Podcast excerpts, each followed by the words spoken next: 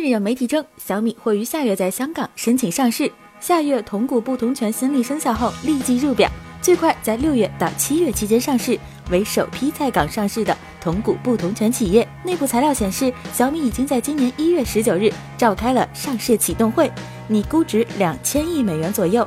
根据多位爆料人士称，一直以来备受关注的小米 IPO，最终可能会敲定在 A 股和港股同时上市。根据公开消息，雷军在小米集团旗下的小米科技公司持股百分之七十七点八，黎万强则占股百分之十点十二。因此，小米成功上市后，雷军雷老板极有可能成为中国首富。知名评测网站 DxOMark 公布了三星新旗舰 S9 Plus 的拍照成绩。其综合成绩为九十九分，超过了得分九十八分的谷歌 Pixel 2、九十七分的 iPhone 10以及华为 Mate 10 Pro。其中，S9 Plus 拍照部分得到了一百零四分的最高分，超越了此前 iPhone 10的一百零一分。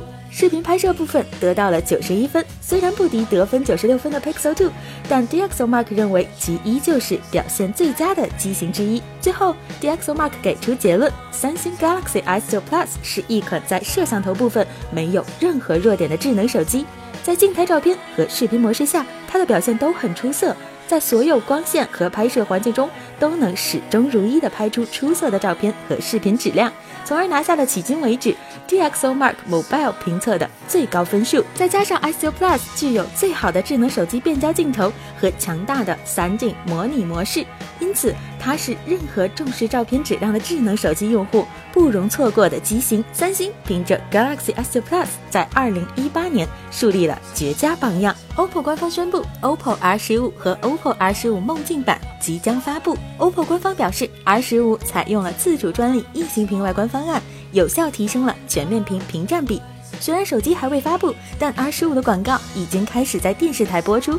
外观方面毫无保留，该机的机身边框很窄，底部下巴也非常窄，整个手机屏占比看来很高。值得注意的是，对于异形全面屏，OPPO 官方给出的名称叫超视野全面屏，同时依旧采用了横向双摄和后置指纹识别的设计。二零一七年，在工信部的推动下，三大运营商取消了手机通话长途漫游费。现有消息称，工信部将在今年继续推动取消流量漫游费。该消息具体说，三月一日起，三大运营商的所有套餐内省内流量都必须强制转为全国流量。这是二零一七年国务院要求运营商资费改革。的一部分是工信部今年在提速降费中的工作重点，另外还将加大 4G 网络覆盖及提速降费力度。据悉，其消息来自于某运营商内部会议，还得知目标时间是三月十五日前。目前该消息还未得到证实，让我们拭目以待吧。好了，本期的节目就是这样了，让我们下期再见。